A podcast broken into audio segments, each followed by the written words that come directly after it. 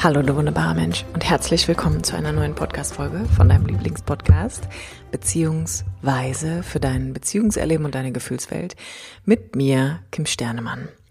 In der heutigen Episode gucken wir uns mal die Thematik an, Liebeskummer innerhalb der Partnerschaft.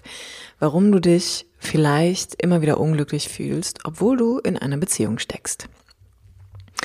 Hier erst einmal noch vorab für dich. Du hast natürlich wie immer die Möglichkeit, dich zu dieser Thematik für ein kostenloses Erstgespräch einzutragen. Und dafür findest du alle Informationen in den Shownotes, genauso wie auch nochmal der Link zu meiner Website, um ein bisschen mehr über mich und meine Arbeit zu erfahren. Falls du neu hier bist, mich noch nicht kennst oder aber womöglich schon länger darüber nachdenkst, die Unterstützung bei deiner aktuellen Lebenssituation zu holen. Jetzt aber erst einmal viel Spaß mit der heutigen Podcast-Folge. Liebeskummer innerhalb der Partnerschaft. Was meine ich eigentlich damit? Eine Beziehung durchläuft Höhen und Tiefen. In den meisten Fällen bleiben die Menschen nach der Verliebtheitsphase nicht an diesem Höhepunkt stehen und alles bleibt für immer rosarot oder ist super harmonisch und wir sind für immer happily ever after. Auch wenn es eine Sehnsucht danach gibt, auch wenn sich viele Menschen natürlich dieses, ich nenne es mal, allgemeingültige Happy End für sich wünschen. Nein, sondern es ist tatsächlich gut, dass es so ist, denn das würde dem Leben einfach gar nicht entsprechen. Würden wir an diesem einen Punkt stehen bleiben und von da aus uns nicht mehr entwickeln, keine neue Auseinandersetzungen haben, keinen neuen Input bekommen oder aber auch irgendwie durch verschiedene Lebensphasen gehen, dann wäre das so ein bisschen wie ein kleiner Tod, dem wir begegnen würden. Dann hätten wir eine gerade durchgezogene Linie bis zum Ende unseres Lebens und das ist einfach nicht, wie das Leben selbst funktioniert und auch nicht wie Menschen sind. Das heißt, es ist erstmal gut, dass es diese Höhen und Tiefen tatsächlich gibt. Denn du als Mensch bist quasi ein lebendiger Entwicklungsprozess und es gibt keinen Stillstand. Es gibt keine Zeit, in der niemals nichts passiert, könnte man sagen. Selbst wenn du schläfst beispielsweise, gibt es keinen inneren Stillstand, sondern deine Organe arbeiten weiter, dein Gehirn regeneriert, dein Nervensystem entlädt sich und versucht sich zu regulieren. Das heißt, es gibt eigentlich im Leben so gesehen keinen Moment, in dem es einen wirklichen Stillstand gibt, außer den Moment des Todes. Alles verändert sich stetig und das ist tatsächlich auch die einzige Konstante, die es gibt. Und damit tun wir uns ja als Mensch alle generell sehr schwer. Und du kannst ja auch mal auf dich blicken, wie für dich Veränderung bisher erlebt wurde. Und ich mag dir einfach mal erklären, wieso wir im Rahmen von Beziehungen immer mal wieder an diese sogenannten Engpässe kommen und vor allem die Tiefen in Beziehungen oft als sehr bedrohlich erleben. Liebeskummer innerhalb einer Beziehung oder aber auch wiederkehrende Probleme haben verschiedene Ursachen. Und da kommen wir auch hier wieder nicht drum herum. Natürlich traumasensibel einfach drauf zu blicken und zu schauen, was sind denn eigentlich diese sogenannten Engpässe und was erlebst du als Teil dieser Beziehung, wenn du bemerkst, ich bin hier nicht mehr glücklich. Ich komme hier einfach nicht mehr irgendwie in gute Gefühle. Ich habe das Gefühl, wir distanzieren uns voneinander, wir erleben keine Tiefe mehr miteinander. Wir kommen irgendwie nicht mehr so richtig auf den grünen Nenner, könnte man sagen. Und ich mag mal verschiedene Punkte durchgehen und du kannst einfach mal, während ich die Punkte nenne, wirklich in dich hineinfühlen und gucken, kennst du das? Kennst du dieses Erleben innerhalb deiner Beziehung oder vielleicht auch aus einer vorherigen Beziehung, die du geführt hast? Nummer eins.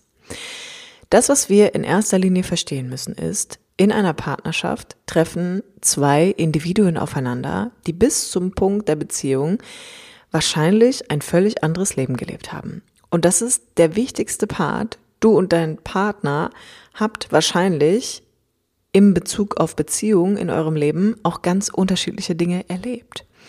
Das bedeutet, ihr habt eine unterschiedliche Wahrnehmung davon, wie ihr Beziehung, Kontakt, Liebe, Sexualität, Intimität, emotionale Nähe, emotionale Verbindung wahrnimmt, gestaltet und für euch erlebt. Und dieser Punkt, ich kann das nicht oft genug wiederholen, ist wirklich der aller, aller wichtigste. Denn er beschreibt dass es keine objektive Realität gibt. Es gibt keine objektive Wahrnehmung der Dinge, auch wenn wir das gerne wollen und dann auch oftmals ja so Sprüche anderen Menschen um die Ohren hauen wie, du darfst es nicht persönlich nehmen. Es geht gar nicht anders, außer es persönlich zu nehmen, denn es gibt nur eine subjektive Wahrnehmung der Dinge. Es gibt natürlich ein sogenanntes, ich nenne es mal distanziert sein zu meinem Erleben im Außen und im Innen, aber generell ist da einfach viel Wahres, um, und um nicht zu sagen, es ist die Wahrheit, dass Menschen Dinge persönlich nehmen müssen, weil wir einfach eine völlig differenzierte und unterschiedliche Wahrnehmung von den Dingen haben. Das heißt, wir erleben auch Beziehungen auf eine völlig unterschiedliche Art und Weise. Und der zweite Punkt ist, diese unterschiedliche Wahrnehmung von Beziehungen und Kontakt und vielleicht auch von Problemen und Themen, die in Beziehungen ja zwangsläufig auftauchen, wenn du dir jetzt einmal vorstellst, dass da diese beiden Individuen aneinander geraten, hat im Kern die Ursache, dass wir Menschen, wenn wir in dieses Leben geboren werden und auch tatsächlich schon mit Beginn der Schwangerschaft, Kontakt zu unserer Mama, Kontakt zu unseren wichtigsten Bezugspersonen nach der Geburt einfach komplett anders erlebt haben. Da spielt es eine große Rolle. Welche Koregulation hat ein Mensch erlebt in den ersten Jahren seines Lebens? Das bedeutet, wie viel Kontakt war da zu den eigenen Eltern, zu der Mutter, zum Vater? Wie liebevoll war der Kontakt? Wie unterstützend war der Kontakt? Wie viel Fürsorge und Zuwendung habe ich erlebt in meinem Ankommen hier im Leben? Bin ich in meinen Gefühlen begleitet worden? Bin ich in meinen Bedürfnissen wahrgenommen worden? War ich ein Einzelkind oder hatte ich Geschwister? Hatte ich eine alleinerziehende Mama oder hatte ich noch Mama und Papa, die mich gemeinsam ins Leben hinein begleitet haben. Das heißt, gerade die ersten Jahre deines Lebens, und ich würde mal so behaupten, bis zum sechsten Lebensjahr, prägen dein Beziehungserleben, deine Beziehungswahrnehmung und auch die Gestaltungsfähigkeit, die du in deiner Partnerschaft an den Tag legst, zu 100 Prozent. Nicht 99,9, nicht 99,998, sondern wirklich 100 Prozent. Und dieser Grundstein in deinem Leben ist die Basis, wie du heute als erwachsener Mensch in deine Partnerschaft blickst, welche Themen dir da begegnen werden, welche Probleme du erlebst, in welche Engpässe du gerätst, an welchen Stolpersteinen du irgendwie immer mal wieder in Kontakt kommst. Und aus diesem zweiten Punkt resultiert der dritte Punkt, nämlich dadurch, dass du und dein Partner eine komplett unterschiedliche Wahrnehmung der ganzen des ganzen Erlebens in deiner Partnerschaft hast, unterscheidet ihr euch hier natürlich auch im Umgang. Das bedeutet, ihr habt verschiedene Strategien, mit Problemen umzugehen. Und das kann zum einen sein, dass wir hier schon mal wahrnehmen können, Gehen wir mal davon aus, wir haben jetzt hier irgendwie Petra und Uwe, die führen eine Beziehung miteinander. Und die haben ein Thema in ihrer Partnerschaft, was immer wieder auftaucht. Und beide erleben es erst einmal völlig anders. Also Uwe versteht die Dramatik, die Petra damit reingibt, irgendwie nicht so wirklich. Und dann haben wir natürlich auch noch einfach eine andere Umgangsweise damit. Das heißt, beispielsweise ist Uwe dann dazu geneigt, sich immer mehr zurückzuziehen und sagt dann so Sachen wie, ich weiß gar nicht, was du hast, ich will da jetzt nicht schon wieder drüber reden, was soll das denn, ist irgendwie so ein bisschen genervt. Und Petra redet sich um Kopf und Kragen, gerät immer mehr in Rage und hämmert auf Uwe verbal ein, weil sie unbedingt das ganze Thema klären will, weil sie doch so tot unglücklich ist und sie sich so sehr danach sehnt, wieder mit ihm glücklich sein zu können. Und das ist nur ein Beispiel von vielen. Das bedeutet, die Art und Weise, also die Strategie, mit der Menschen dann versuchen, diesen Liebeskummer, diese Probleme, die sie innerhalb ihrer Beziehung zu lösen, sind komplett verschieden.